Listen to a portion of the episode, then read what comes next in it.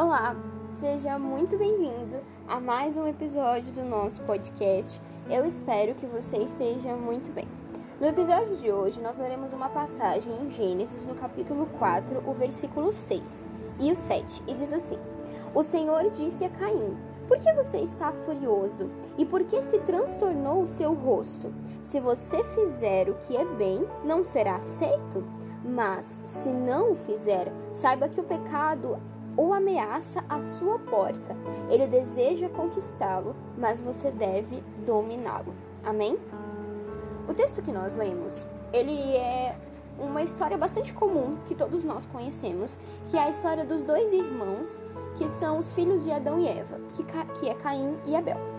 Nós sabemos que os dois ofereceram sacrifícios a Deus, mas Deus se agradou do sacrifício de Abel, não porque Abel deu coisas melhores, mas porque o coração de Abel estava disposto a oferecer o melhor para Deus. No entanto, Deus recusou a oferta de Caim. E porque o coração de Caim, ele deu o que era ruim para Deus, ele não estava disposto a oferecer o melhor. E é aqui que quando Deus ele fala com Caim, ele fala exatamente a passagem que nós lemos. Ele diz: Por que, que você está furioso e por que se transtornou o seu rosto? Se você fizer o que é certo, então você não será aceito? E aí ele diz algo que serve para todos nós, diante de um momento de fúria, diante de um momento em que toda, todo o nosso sangue está nos olhos. Ele diz o seguinte: saiba que o pecado ele ameaça a sua porta e deseja conquistá-lo, mas você deve dominá-lo. O versículo 8 já começa com Caim chamando Abel para ir até um campo e acertando ele com uma pedra e o irmão dele morrendo, ou seja, ele assassinando o irmão. O que Deus disse para Caim, ele serve para todos nós.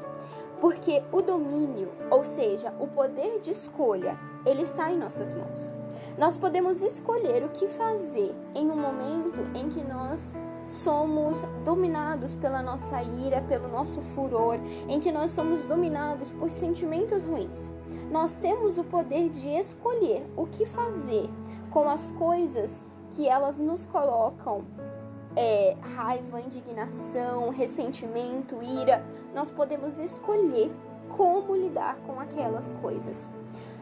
A Bíblia ela conta de várias pessoas e ela tem vários personagens e nós conhecemos bastante um discípulo de Jesus que era Pedro.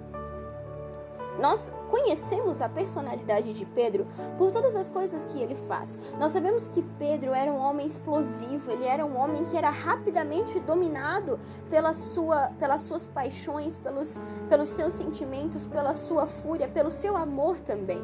Ele era um homem que vivia nos, nos extremos.